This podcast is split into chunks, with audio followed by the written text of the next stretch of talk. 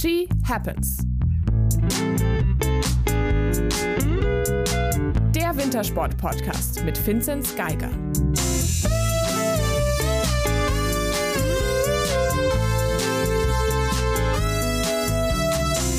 Hello, hello, einen wunderschönen Dienstag, herbstlichen September-Dienstag an alle, die uns zuhören.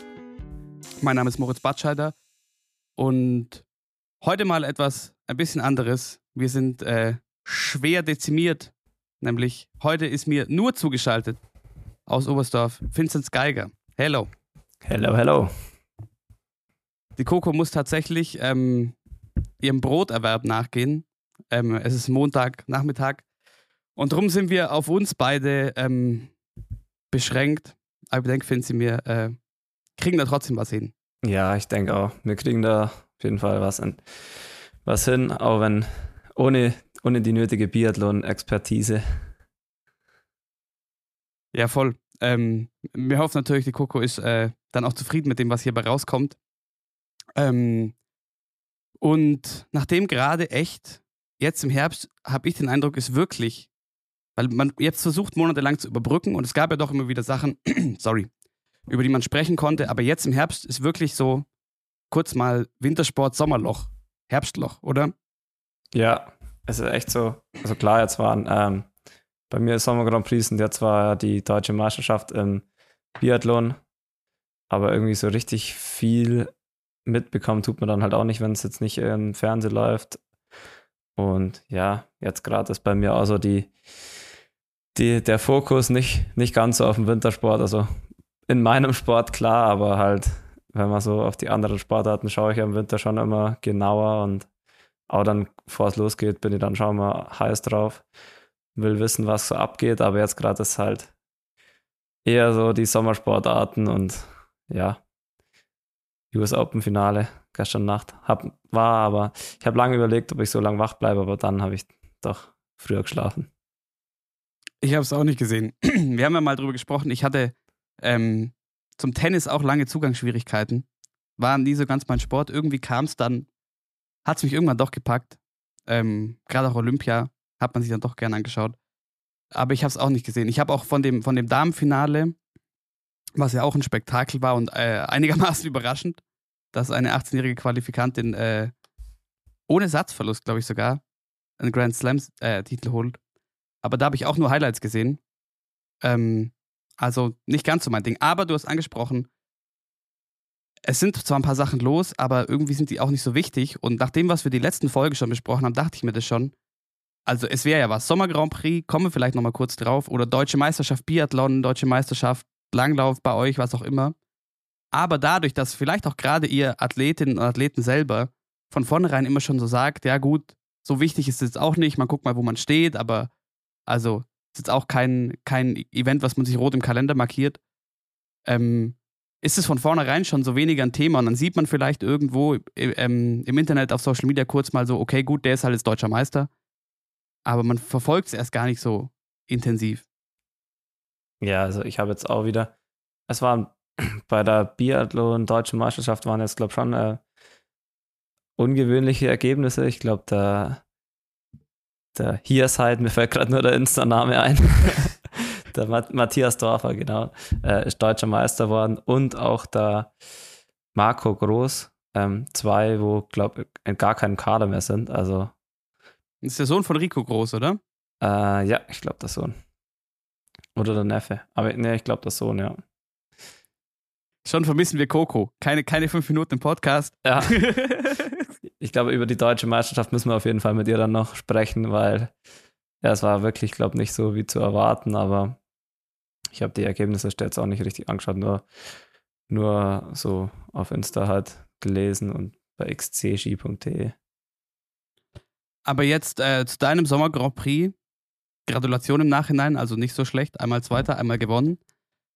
Ähm, was ich dich noch fragen wollte, weil du ja meintest auch die letzten Jahre immer so, ähm, war jetzt in den seltensten Fällen so wirklich dein Ding und wo du so mit 100% an den Start gegangen bist. Bist du diesmal mit so viel Gas an den Start gegangen, damit du früher nach Hause darfst? Ja, ich habe die letzten Jahre ja auch schon öfters äh, vorher aufgehört, aber da war es eigentlich nie so, dass ich dann so erfolgreich war und dann sagen konnte, hey, jetzt habe ich gezeigt, was ich kann, jetzt kann ich heimgehen, sondern da war es meistens eher andersrum. Da war es, da ging so wenig um Springen, dass ich dann gesagt habe, hey, da, da bringt es jetzt nichts, wenn ich jetzt nochmal zu einem Wettkampf fahre und dann nochmal auf den Deckel kriege. So war es vor zwei Jahren in Oberhof, da bin ich so oben auf die Kuppe gesprungen, also so kurz gesprungen, da ging halt dann einfach gar nichts und da macht es dann keinen Spaß und generell habe ich oft oder die letzten Jahre im August immer so meine Schwierigkeiten im Springen gehabt. Da war so der absolute Tiefpunkt. Da, ähm, das kriegt man halt immer nicht so mit, wenn ich im Winter dann immer wieder schaffe, dann ordentlich zum Springen. Dann äh, weiß man nicht, dass im Sommer da vielleicht mal ein ziemlich langes Tief war. Und das war dieses Jahr eigentlich echt bis jetzt. Klar, es geht immer mal ein bisschen bergauf und bergab, aber jetzt aber im Sommer Grand Prix war es eigentlich echt äh, ging gut, ein gutes Grundniveau gehabt und dann eben in, in Oberhof schon auf einer Schanze, wo ich eigentlich überhaupt nicht so mag, die große, ähm, war es dann da echt ziemlich, ziemlich gut. Ähm, und dann, ja, gleich aus im ersten Wettkampf war ich auch schon in den ersten sechs, Sechster, glaube ich, und dann am zweiten Tag um Sieg kämpft, ähm, Zweiter waren. Das war wirklich, ja, ähm, hätte ich nicht so erwartet, wo ich angereist bin. Und dann Oberwiesenthal war eh, ja, es ist immer sehr, sehr windig. Da braucht man ein bisschen Glück, habe ich davor schon immer gesagt. Ähm, ich habe mich schon die letzten Jahre schrecklich aufgeregt in Oberwiesenthal. Ich habe immer gesagt, ja, hey, also nächstes Jahr fahre ich nicht mehr hin. Wenn es dann wieder so, äh, weil es lief dann oft nicht gut und dann, ja, dann vor zwei Jahren, wo da der Sommer Grand Prix war, da war es eine katastrophale äh, Strecke, weil da wird quasi, eigentlich sind wir immer in der Stadt gelaufen, so ein Stadtkurs, was eigentlich richtig geil ist, weil es da viel, viele Zuschauer sind und ja, da, da macht es einfach Spaß. In der Region sind sie eh voll äh, Kombinationsfans, ähm, das merkt man schon, da wird es schon gelebt. Aber ja, dann, aber es lief halt oft nicht so gut ähm, und auf der Schanze ist halt der Wind sehr entscheidend. Aber dieses Jahr bin ich wieder hingefahren, ähm, wieder eine neue Strecke, was auch echt cool war, ähm, weil es auf dem Fichtelberg, also wir sind zwei Runden in der, in der, im Langlaufstadion auf der Rollerbahn gelaufen und dann ähm, noch, ich zwei Kilometer oder eineinhalb Kilometer zum Fichtelberg hoch. So ein Anstieg wie so ein Pass, nur äh, eigentlich eine, einfach ein steiler Anstieg geradeaus. Und das war halt richtig cool, weil richtig viele Zuschauer oben waren. Dann war das so, so Bergankunft-Feeling von der Tour de France. Aber ja, das sah schon cool auch cooler aus. Ja, ja, es war wirklich, ähm, also es war wirklich übel da hoch. War wirklich da, wenn man zu schnell sich ähm, zu schnell da angegangen ist, dann hat sein, das konnte man einfach nicht packen da hoch. Und ich habe es mir einfach perfekt einteilt, aber ging auch nur so, weil ich halt eben wirklich einen guten Sprung erwischt habe mit guten Winden und dann bin ich halt richtig runter, äh, richtig gut runtergeflogen und dann war die Ausgangslage ziemlich komfortabel, konnte mich lang verstecken und dann hinten raus ähm, alles geben. Deswegen war es eigentlich Aber das hat man, perfekt. Ich finde, das hat man schon noch gesehen. Ähm, also ich habe nur Videos gesehen von, von deiner Tour de France-artigen Zielbergankunft. Und ich finde, man hat ja schon angesehen, dass, dass das sowas genau, äh, das, war, das war genau dein, deine Situation, oder? Also das, das sah ganz cool aus, das Feeling, wie du sagst, so eine Bergankunft hat schon was. Man merkt so, okay, du, du bist genau auf dem richtigen Level, um das, um das heimzubringen. Ja, klar, also das, das hat aber auch, glaube ich, jeden taugt, aber es war, hat alles zusammenpasst, weil es halt so war für mich, ich muss zwar ein paar Sekunden aufholen, aber das ging dann ganz gut, bin ich gleich rankommen an die Spitzengruppe. Und dann wird halt ähm, erstmal viel taktiert und ich habe mich auch rausgehalten, weil ich gewusst habe, es entscheiden die letzten 50 Meter wahrscheinlich. Und so, wenn man, man muss jede, jedes Korn sparen, was geht, weil wenn man da einmal drüber ist, dann wird so ein langer Anstieg, da kommt man aus dem Tief nicht mehr raus.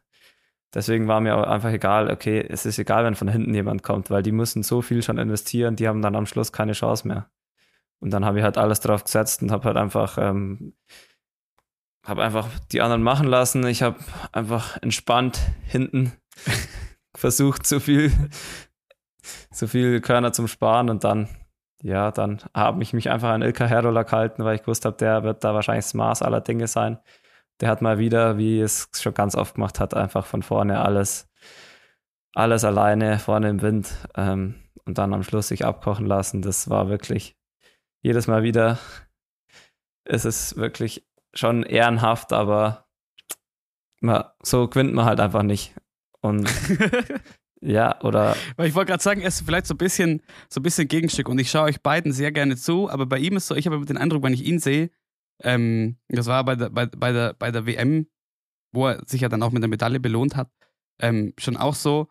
Ich glaube, der hat das Gefühl, oder ich habe das Gefühl, wenn ich den sehe, dass, dass er so drauf ist, okay, wenn ich hier, hier vorne mitlaufen kann, dann baller ich einfach.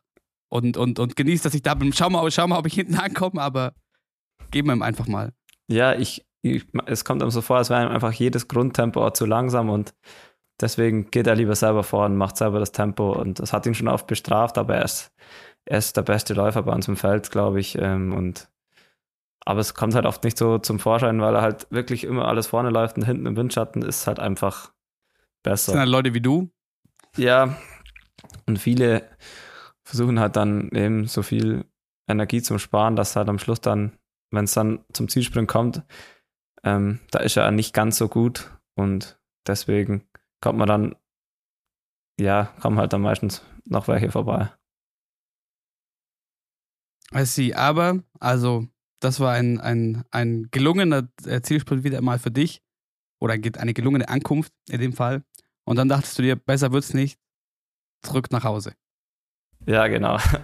nee, das war dann auch so, ich habe von vornherein gesagt, ich mache die Deutschen mit und dann fahre ich heim. Auch wenn es dann äh, überlegt man natürlich, oh, jetzt bin, bin ich in der Gesamtwertung sogar ganz vorne. Aber ja, es war die richtige Entscheidung. Ich habe einfach ähm, auf die Sommerwettkämpfe, da lege ich nicht so viel Wert. Und ich finde gut, dass man welche hat, so Standardbestimmung, aber wenn es dann zu viel wird, wird es zu viel, da trainiere ich lieber. Und in dem Fall war es, glaube ich, die richtige Entscheidung, bin heimgefahren. Das schöne Wochenende in Oberstdorf, perfektes Wetter. Genutzt ähm, und dann ja wieder angefangen mit Trainieren und ich glaube, ja, es ist schon wichtig, dass die Sommer Grand Prix gibt, aber wie gesagt, für mich ist das, ähm, ich halte nicht so viel davon, schon da so viele Wettkämpfe zu machen. Alle, alles, alles in Ruhe und zum richtigen Moment dann im Winter da sein. Aber das war es dann also auch mit Sommerwettkämpfen und sie waren einigermaßen erfolgreich. Und ähm, meine nächste Frage ist, weil jetzt haben wir vielleicht mal den, den, den, den Platz dafür. Kein, kein Gast, der befragt werden möchte oder so. Aber was mir neulich so kam, weil wir kennen uns ja schon ganz schön lange. Ähm, einer Story meines Dads äh, zufolge sogar schon seit dem Kinderwagenalter.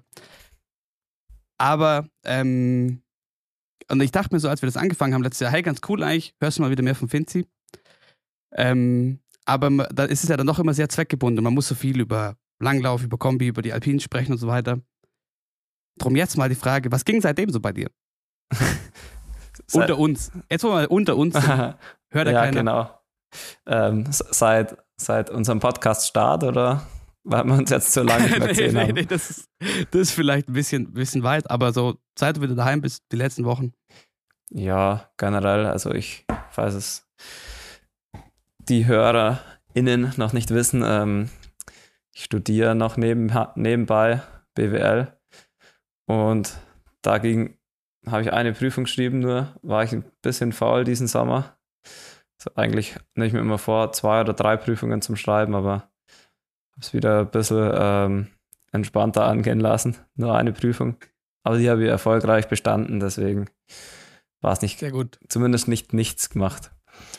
Und ja, sonst, ja, ähm, viel, viel Zeit auf Lehrgängen verbracht, wegen, weil bei uns in Oberstdorf, ich weiß nicht, ob wir das schon mal angesprochen haben, die Chance aktuell nicht geht.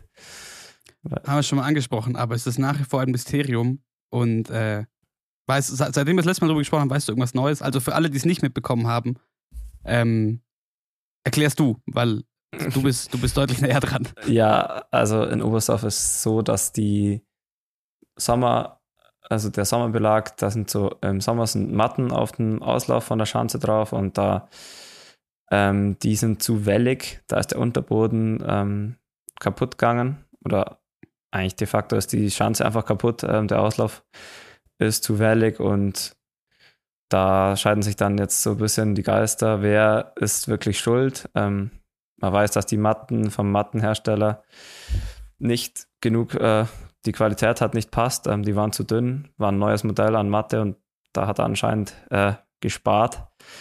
Und der Unterboden hat aber auch nicht passt, aber ich weiß jetzt nicht, wer schuld war und da kommt, das kommt wahrscheinlich, da kommen mehrere Dinge zusammen und das ist natürlich jetzt auch die Frage, wer war schuld und wer zahlt es dann und äh, ja, wann, wann kann man dann wieder springen und es war jetzt so ein Hin und Her und jetzt ist, glaube ich, einfach so die Lage, dass man sagt, okay, ja, die Schanzentournee ist wichtig steht, deswegen wird jetzt, glaube ich, erstmal einfach nichts gemacht und dann im Frühling ähm, um, umbaut und das ist natürlich bitter für uns, vor allem für den Nachwuchs halt, ähm, dass man da nicht springen kann jetzt im Sommer. Aber das verstehe ich noch nicht, also ganz. Weil, also funktioniert so, dass man genug Schnee im Winter drauf hat, damit man das ausgleichen kann. Weil für mich klingt es so ein bisschen, okay, wir machen jetzt erstmal nichts, damit im Winter darauf gesprungen werden kann. Man weiß, es ist, der, der Untergrund ist eigentlich äh, nicht in Ordnung. Also kann man das im Winter durch entsprechende Schneemasse ausgleichen? Ja, im Winter merkt man das gar nicht, weil da, da hat man dann äh, eben einen Schnee und den bearbeitet dann die Pistenraupe. Deswegen ist es dann gerade oder wie es dann unten drunter ausschaut, ist dann nicht so wichtig. Klar, da sind so Netze drauf und da haben da letztes Jahr, glaube ich, einige Haken rausgegangen ähm, durch die, durch den vielen Schnee und vor allem dann durch das warme Wetter, weil dann der Schnee so, so schwer wird. Bei der Aber, WM gab es da unschöne Bilder zwischendurch. Ja, genau. Das war ganz schön eng, dass da nicht der ganze Schnee abgerutscht ist. Und, aber wenn dann die Netze drauf sind und der Schnee oben drauf ist, da ist dann nichts an Unebenheit unten drin. Das spielt dann keine Rolle. Es wird einfach mit der Pistenraupe drüber gefahren, dann ist das schön grad. Aber es ist schon bitter, weil vor allem, wenn ich es richtig verstanden habe, also das betrifft jetzt nicht nur die Großschanze, sondern den ganzen Bichel, wie man bei uns sagt. Also insofern eigentlich alle Schanzen, die da oben stehen. Ja, ähm, ich glaube, auf den kleinen zwei kann man springen, aber die anderen, ich weiß nicht, auf der HS60, auf der dritt, auf der mittleren, auf der drittgrößten, da kann man, glaube ich, auch springen, aber die großen zwei, die wichtigsten für uns, ähm, die Normalschanze und die Großschanze, die bei der WM auch gesprungen wurden, die gehen nicht. Und ähm, ja, wenn man die, äh, die Chancen vor der Tür hat, ist es bitter, wenn man halt alle zwei Wochen irgendwo hinfahren muss zum Skispringen. Und heute reise ich auch wieder an nach Oberhof und da wäre es schon schöner, wenn man ähm, öfters mal daheim springen kann oder mal einen Lehrgang in Oberstoff machen kann. Aber jetzt ist es so, jetzt müssen wir da durch. Ja, crazy. Also mir stellen sich ja noch einige Fragen und ich habe noch äh, keinerlei, keinerlei, keine Antworten da, dazu und wir, ähm, ich glaube, wir beobachten das mal weiter und schauen, was da passiert, weil ich finde es schon spannend, weil es, wie du sagst, äh, da wird viel gestritten, weil es geht natürlich auch um sehr, sehr viel Geld. Also da wurde sehr viel Geld in die Hand genommen und man muss ja dazu sagen, diese Chancen wurden eigentlich äh, renoviert, in Anführungszeichen, für die WM. Und jetzt stimmt was nicht. Also das ist natürlich die Gemütslage schwierig ähm, bei den unterschiedlichsten Parteien. Ähm, so ein paar Sachen verstehe ich noch nicht ganz, aber wie du auch sagst, ähm, das ist vielleicht einfach noch nicht endgültig geklärt. Ähm, weil wenn der Untergrund nicht stimmt, und das bedeutet ja in dem Fall, dieser Hügel, den gräbt man nicht einmal mit Bagger ab und dann bleibt der so, dass äh, dass man da drauf springen kann, sondern da sind ja ganz viele Verankerungen drin und der ist ja so modelliert quasi. Und mir, ich verstehe noch nicht ganz, wie, das, also ob die Matten in Ordnung sind oder nicht, aber was das damit zu tun haben kann, dass der, dass der Untergrund nicht funktioniert. Ich habe da schon einen, einen, einen, einen Witz gehört, alle, okay, ja gut, ähm, so, wenn der Tisch an, wenn ein Tisch ein Bein zu kurz ist, dann ist ja auch nicht die Tischdecke dran schuld. Versteht, weißt du, was ich meine? Ja, ja, klar. Ähm, also das sind, also ich, ich finde es eine sehr interessante Geschichte und vielleicht kriegen wir da über die nächsten Wochen ähm, und Monate vielleicht auch noch ein bisschen mehr raus. Ähm, weil das natürlich sehr schade und sehr unschön und gerade wie du sagst, also ähm, für euch vielleicht, da ist eh geplant, dass man viel, viel rumfährt und Lehrgänge an unterschiedlichsten Orten macht, aber gerade für diejenigen, die vielleicht eher darauf angewiesen sind, vor Ort zu springen, ist natürlich noch etwas dover. Ja, genau. Aber ja, das ist ja, ist wirklich ähm, blödes Thema, aber keine Ahnung. Ich hoffe, dass sie jetzt dann so schnell wie möglich was draus machen. Sind wir mal gespannt. Jetzt waren wir, jetzt waren wir schon wieder bei, bei, bei vertieften Fachgesprächen. Aber ein Thema, auf das wir sonst, äh, seit wir uns kennen, sehr oft kamen, ist Fußball. Was sagst du bisher zur, zur, zur frisch angelaufenen Fußballsaison? Na, so frisch ist jetzt auch schon wieder nicht mehr. Ja, also ich muss sagen, das ist, äh, ich bin ziemlich drin wieder im Fußball. Irgendwie letzte Saison, am Anfang habe ich mich echt gefreut, wo es wieder losgegangen ist. Auch wenn es nur Geisterspiele waren, aber es war dann äh, schon, habe ich mich gefreut, aber es war dann immer so, es wird immer weniger und ich bin wirklich ein Fußballfreak schon seit schon immer und das war wahrscheinlich die Zeit, an der ich am wenigsten Fußball geschaut habe und am wenigsten gelesen habe über Fußball, wie, ähm, ja, wie noch nie. Und jetzt, jetzt, wo ich die Saison jetzt wieder sehe mit den, mit den Zuschauern im Stadion, da jetzt packt es mich schon wieder und ähm, mich freut es auch schon, wenn ich jetzt dann mal wieder ins Stadion komme. Und ja, die Bundesliga-Saison ist auch, ich glaube, es wird wieder eine echt coole Saison. Ich finde viele interessante Mannschaften. Es gibt wenig Spiele, wo wo ein, also wo es sich nicht lohnt, die Zusammenfassung anzuschauen, zumindest. Ja. Da haben wir ähm, etwas unterschiedliche Eindrücke, glaube ich, weil, also äh, zum einen, ich bin schon auch bei dir, ich habe mir über Corona sehr schwer getan mit Fußball und habe dann echt auch gerade ja, letztes Jahr irgendwann echt so komplett den Draht zu verloren und es war alles so surreal. Auch dieses Champions League Turnier in Lissabon dann auf einmal und auf einmal sind alle paar Tage Champions League Spiele und aber ohne Rückspiel und alles geht ganz schnell und keine Fans und alles ein bisschen, bisschen merkwürdig. Aber jetzt der Bundesliga-Betrieb, mir geht schon ähnlich, aber mein Problem ist, im Gegensatz zu dir, also du bist ja, ähm, also nicht verheimlichen, bekennender Bayern-Fan und ich halte es mit dem FC Augsburg und das ist, äh, ein alljährliches Drama. Ein alljährliches Drama. Man freut, also was heißt Drama? Man freut sich immer wieder jedes Jahr, dass es losgeht und man hat vielleicht doch ein, zwei interessante Transfers gemacht, also vor allem dieses Jahr mit, mit hier Dorsch. Ähm, das ist für, den, für, für, so einen Verein schon auch ein größerer Transfer und dann äh, geht es aber los. Und äh, das erste Spiel, das ich in, in voller Länge äh, gesehen habe, war, man es vorletzte Woche gegen Leverkusen. Und es geht los mit zwei Traumeigentoren. ja.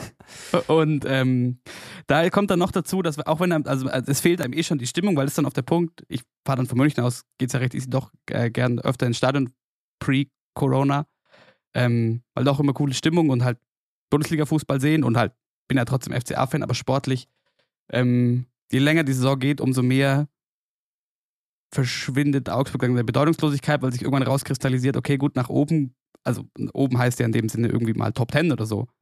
Ähm, vielleicht perspektivisch mal äh, Europa League oder jetzt vielleicht so Conference League oder so, wie auch immer. Also das, ist, das sind ja die hohen Ambitionen. Und aber nach unten, so Abstiegskampf ist in den seltensten Fällen auch so richtig spannend, weil es finden sich doch jedes Jahr wieder mindestens zwei Teams, bei denen es noch viel, ähm, Entschuldigung, beschissener läuft als bei Augsburg. Und dann ist es ja gut, so, um, um, um was geht's hier? Und da, da muss ich immer aufpassen, dass mir nicht so schnell die, der, der Spaß am, am Bundesliga-Fußball vergeht, weil ich Augsburg-Fan bin. Klingt ein bisschen dramatisch. Ja, aber ich glaube, dieses Jahr wird es bei Augsburg eher um einen Abstiegskampf gehen. Mal schauen, ob sie nicht zu den zwei Mannschaften dazugehören, die dann doch runtergehen. Ja, dieses Jahr, dieses Jahr wissen wir es nicht. Ja. Und international natürlich auch einiges los.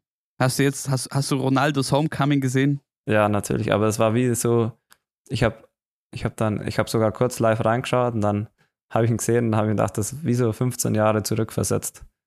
Das sah, bis auf das, dass sie jetzt äh, andere Trikots haben, sah einfach aus, als wäre er nie weg gewesen. Und ich muss Voll. sagen, ich bin kein Ronaldo-Fan, aber als er nur bei Menu war früher, da hatte ich schon dann auch mal ein Poster von ihm im Zimmer hängen. Und da hat er mir schon, da war ich schon auch noch ein Fan, aber dann ab der Realzeit war es vorbei. Ja, ich war schon auch immer, schon immer äh, kom komplett Team Messi. Und mit, mit Ronaldo und Ding geht's mir, geht's mir so. Ich mag weder Ronaldo sonderlich noch Manu. Da hatte ich es neulich mit einem Kumpel davon. Es gibt in England so ein paar Vereine, die mag ich wirklich nicht. Arsenal und Manu zum Beispiel. Mag ich beide wirklich nicht gerne. Ähm, mein persönliches Fanempfinden. Aber ich, die, die hatten beide so Phasen, wo die so geile Mannschaften hatten, dass es trotzdem also, dass man sich trotzdem richtig gerne angeschaut hat und irgendwie so, so gefeiert hat. Ja. Also bei Arsenal natürlich so, wenn man so an Cesc Fabregas, Thierry Henry denkt und so weiter. Ja. Die Zeit. Ich Ähm, finde, bei Arsenal ist wirklich da mittlerweile, durch das, dass jetzt so lang ähm, schon nur verspottet werden, mittlerweile schaue ich es mir deswegen an und ich muss sagen, ein bisschen Sympathie habe ich jetzt mittlerweile zu Arsenal.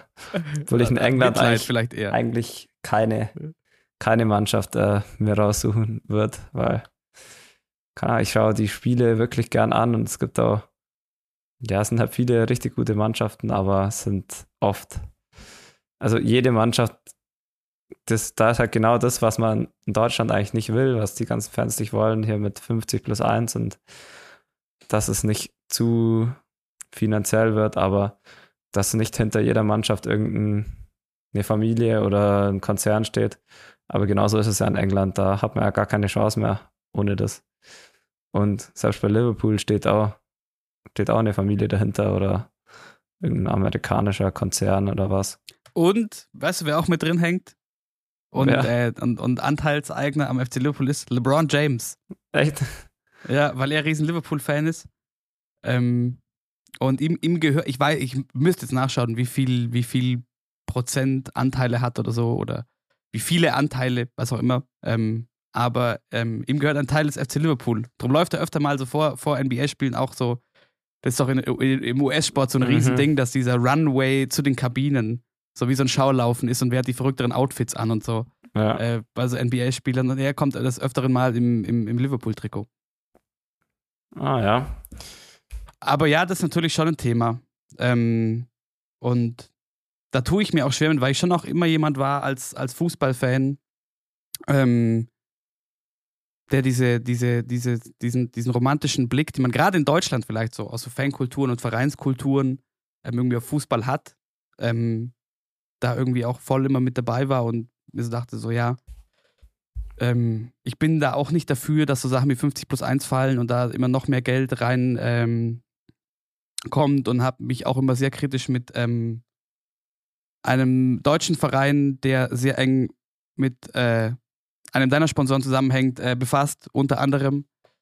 Und habe mich aber immer auch schon viel mit internationalem Fußball befasst und kam auch so ein bisschen zu dem Schluss, ja, in anderen Ländern ähm, hat man sich da vielleicht einfach schon deutlich, deutlich länger davon verabschiedet oder so.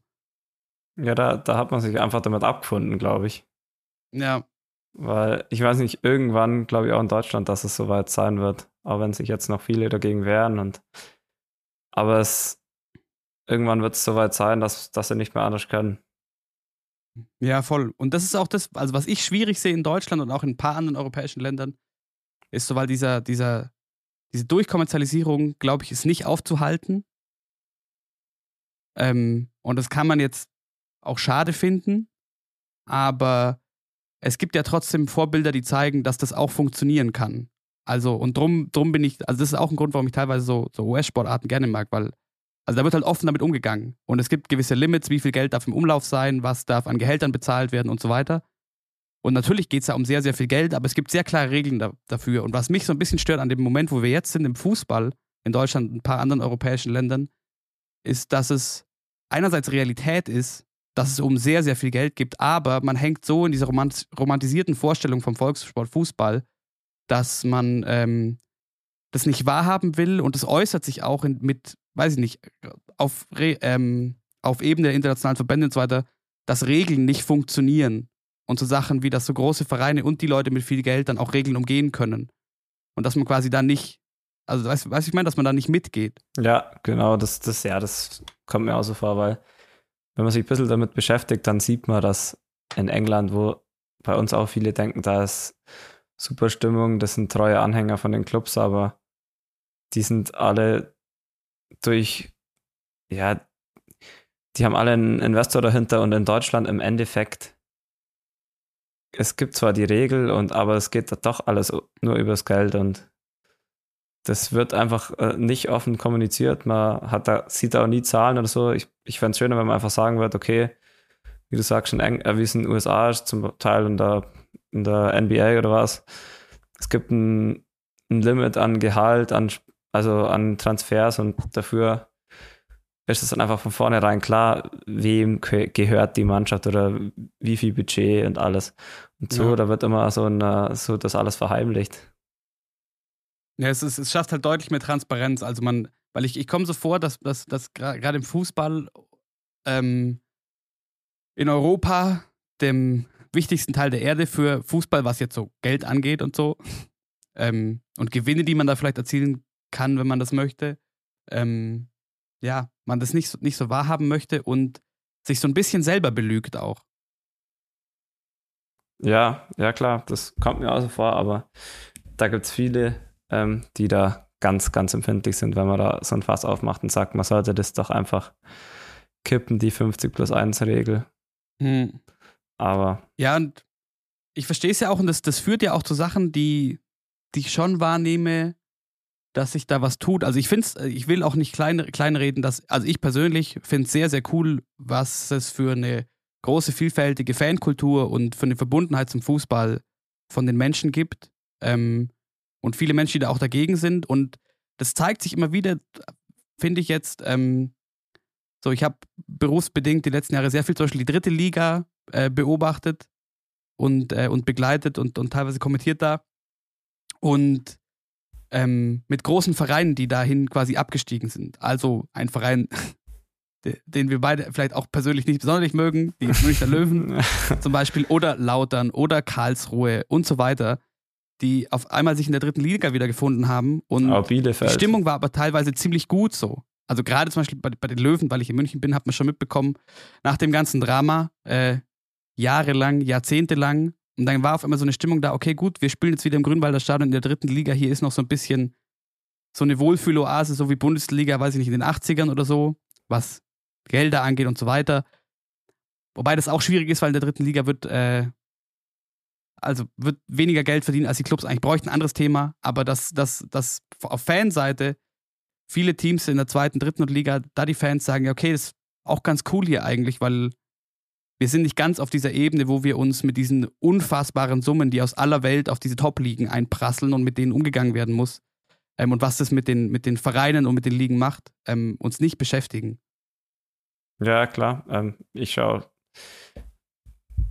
ich schaue selbst bei uns ähm, die, die ganz untersten Ligen am Fußball an, ähm, die Sunday League, aber ja, es ist, ist ja schön, einfach, wenn man Leute kennt oder so, wie einfach die Leute sich reinhängen und wenn man merkt, da funktioniert eine Mannschaft, auch wenn es nur in der Kreisliga ist oder wo, dann ist es einfach äh, schön anzuschauen und klar, dann schaut man sich im Fernsehen doch auch wieder PSG an, obwohl man einfach überhaupt nichts damit anfangen kann. Aber ja. als, wenn man nur als Fußballfan das anschaut, weil es halt einfach, ich bin, ich, ich bewundere schon immer wieder Messi spielt und ich habe das jetzt wirklich extrem, also mich hat, mir hat das gar nicht gefallen, wie das jetzt dieser gelaufen ist, mit der, dass der da auch noch hinwechselt zu PSG und aber wenn da halt einfach die Mannschaft spielt, dann äh, dann muss ich mir das anschauen, auch wenn's, wenn ich gar keine Sympathie dafür aufbringen kann. Ich glaube, drum funktioniert dieser Selbstbetrug auch. Im Sinne von, ähm, dass man sich dann sowas doch anschaut und das doch funktioniert. Weil es gibt ja viele Menschen so und vielleicht dich und mich eingeschlossen, die da vielleicht ein bisschen eine restriktivere Haltung haben und sagen, okay, gut, wir brauchen diesen durchkommerzialisierten Fußball nicht unbedingt, aber man will ja trotzdem die krassen Spieler sehen und die, und die krassen Mannschaften, die es gibt, weil auf der sportlichen Ebene das natürlich trotzdem nicht an Reiz verliert. Wenn, also wenn, wenn eine Mannschaft sehr, sehr guten Fußball spielt, zum Beispiel. Ja. Ja, klar. Ah, aber schwieriges Thema. Das, da kann man sich Voll. Stunden drüber unterhalten, aber das ist immer doch nicht der richtige Podcast das ist auch, ist auch ganz schön viel Fußball. Eine Sache wollte ich noch sagen, weil was ich gemerkt habe, ähm, weil ich jetzt auch ähm, beruflich mich äh, oder jetzt bei, bei Spielen der, der Frauenbundesliga arbeite neuerdings. Und ehrlicherweise muss ich zugeben, wie wahrscheinlich ganz viele Menschen in Deutschland mich davor nie wirklich mit der beschäftigt habe. Ähm, und es aber insofern ganz spannend finde, weil da gerade sehr viel passiert, gerade wenn man auch merkt, im Vergleich zu England oder Frankreich oder so, hat man da viel verschlafen. Und viele der besten deutschen Spielerinnen spielen deshalb auch im Ausland etc. Und ich arbeite da beim Fernsehen für, weil auch seit diesem Jahr zum ersten Mal werden überhaupt alle Spiele im Fernsehen gezeigt und so. Und aber auch die großen Vereine, die Eintracht Frankfurts, die Bayern Münchens, die Wolfsburgs, die Freiburgs und so weiter, haben da großes Interesse daran, da ähm, was anzuschieben. Und ehrlich zu dem, was ich in der dritten Liga gesagt habe, taugt mir das insofern, weil das ist natürlich alles viel kleiner und die Spielerinnen, die wenigsten sind wirklich komplette Profis etc. Aber da, da ist noch so, so man, was, diese ganzen Stories, die man hört von so, von so Älteren, also können die eigenen Eltern sein oder sonstige Bekannte oder so, die einem von den, von den, von den vermeintlich tollen Bundesliga-Jahren erzählen, 60er, 70er, 80er Jahre und so und die, die großen Spieler der Zeit und wie das alles lief und alles ganz anders war als heute. Ähm, und man fühlt sich darin so ein bisschen zurückversetzt, teilweise, so geht's mir. Und ich finde es aber auch ganz, ganz cool und spannend, so, ein, so einen gewissen, was ich meine, an einem anderen Entwicklungspunkt in diesen Entwicklungen, die es im Profisport gibt, mal, mal zu sein und das mitzubegleiten, wie da was wächst und sich professionalisiert und so.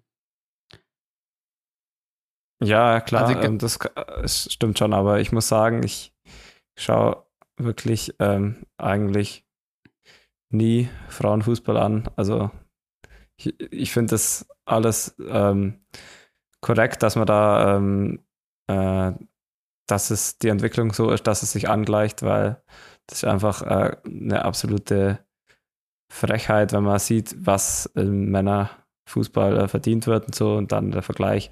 Das sind ja eigentlich gar keine Vergleiche, das sind ja ganz andere Sportarten im Prinzip. Mhm. Wenn, es, wenn es um die Professionalität geht und um die Kommerzialisierung, aber ja, ich, keine Ahnung, ich habe, wie du sagst, es kommt auch nicht und ich habe mich wirklich auch noch nie so richtig dann damit beschäftigt. Ja. Ja, und also insofern finde ich es cool, dass was passiert, aber was mir halt taugt, so ein bisschen als Fußballromantiker, ist halt die so quasi Fußball, das klingt jetzt, das, das soll jetzt, äh, ja, das, das ist schwer zu sagen, aber ich meine so von der Stimmung her so, man erlebt quasi so eine Phase einer Bundesliga mit, wie es in der anderen Bundesliga quasi vielleicht vor mhm. ein paar Jahrzehnten war und was auch, was auch sehr cool war. Und was dieser sportliche Vergleich, da haben sie halt nach wie vor unglaublich schwer. Und ich glaube auch zum Zuschauen macht das also, also zum einen mussten und müssen die immer unfassbar viel Sexismus äh, ertragen. Das ist das eine Thema. Aber das andere Thema ist ja auch, dass dieser Vergleich nach wie vor schwierig ist. Und ich glaube, wenn man den auch selber nicht macht im Kopf, macht es auch echt deutlich mehr Spaß zu gucken, weil ich mir denke, okay, in in anderen Einzelsportarten ist es ganz normal, weil dieser, allein dieser physische Vergleich nicht funktioniert zum, zum Männersport. Und da wird nicht drüber diskutiert und die Leute schauen das genauso gern, das weiß ich nicht. Dass Damen, also das Frauenrennen irgendwie, weiß ich nicht, so und so viel kürzer ist oder die andere Distanzen laufen ähm, und so weiter, oder? Weil klar ist, okay, andere Voraussetzungen. Und beim Fußball in der Teamsportart, die auf dem gleichen Feld stattfindet, natürlich, ähm, da der Ver Vergleich oft fies ist. Aber es ist auch schon, also ich ja. Was ich eigentlich sagen wollte, ist, dass das unter anderem, und das kann aber auch die dritte Männerliga sein oder so, dass ich so mehr und mehr so Fußball finde, den ich gern schaue, wo ich mir nicht die ganze Zeit Gedanken machen muss, boah, klar ist jetzt geil, Messi zu sehen, aber PSG, so diese Konstrukte stören mich vielleicht als Fan selber schon und was ich meine, man kann so ja, in so Klischeeworten würde man sagen, so klar. ehrlichen Fußball gucken, wie du sagst, auch, auch in Amateurligen und so weiter. Ja. Das taugt mir schon. Ja. Das müssen wir dann irgendwann ähm, glaube mal zum Ende kommen, weil ich muss gleich noch packen. muss nur noch Oberhof heute. Stimmt, stimmt. Dass ich einen Abfahrtstermin schaffe. Ach du Kacke, wir haben uns ganz schön verrannt in dieser Fußballthematik. Mhm. das ist ein Gespräch, das wir auch ohne Podcast hätten, vermutlich. Ja, das stimmt. Aber auch, aber auch höchst interessant. Glaubst du, glaubst du, Manu holt Wayne Rooney auch nochmal aus dem Ruhestand ja. für so zwei Spiele mit Ronaldo? ja, alleine für die, für die TV-Quote wäre es gut. Das würde mir auch anschauen. Aber, aber, dazu zum Thema ganz kurz noch abschließend zu diesem Fußballthema, auch, auch so Kompromisse zwischen ähm, dann so diesem, diesem Hochkommerz-Pro-Fußball und dem Amateursport. Das war doch jetzt mit diesem Spiel auch so, dass das nicht live gezeigt wurde, weil, aus, weil es eine Regelung gibt, dass zugunsten des Amateursports, ähm, der quasi Vorrang hat, dass die Leute da hingehen und sich das angucken und dann und die Profispiele quasi abends übertragen werden. Mhm, ja, habe ich jetzt nicht äh, direkt verfolgt. Finde ich auch höchst interessant.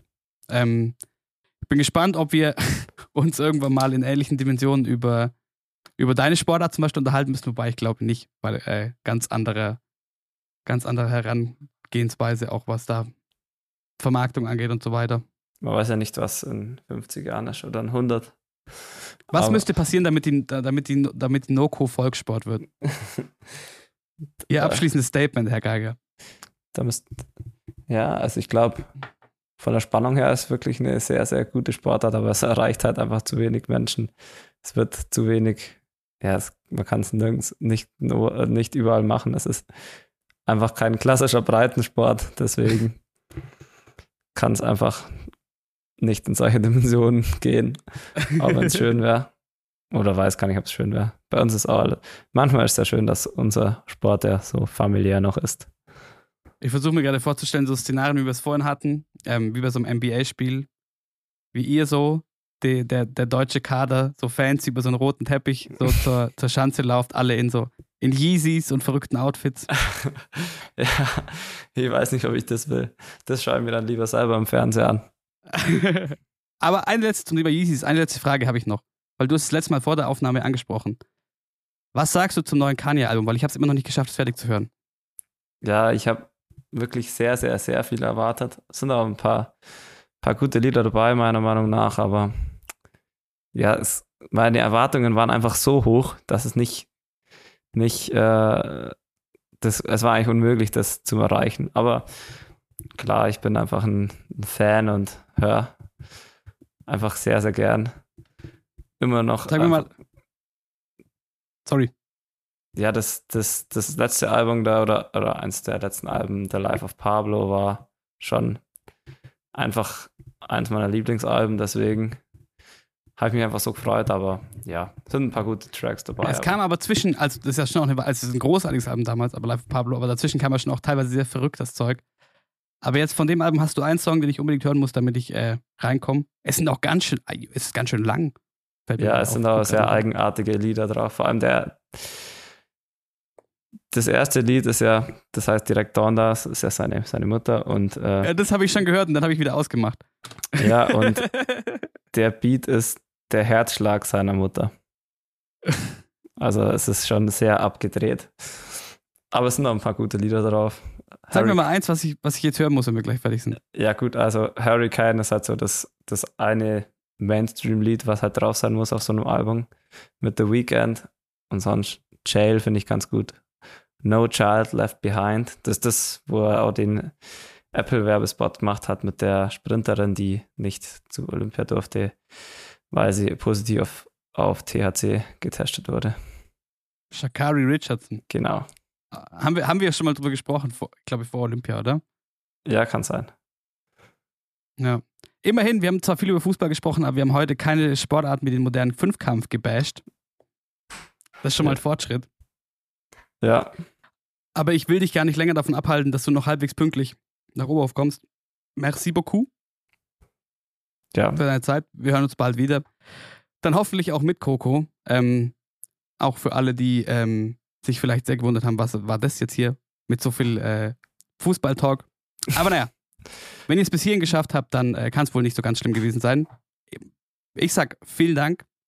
Finde Sie gute Reise. Und Danke. wir hören uns, wenn alles nach Plan läuft, in zwei Wochen wieder, wenn es was gibt oder ihr uns finden wollt, Instagram at g.happens.pod oder ihr erreicht uns per E-Mail unter wintersport at m945.de und damit ciao. Ciao.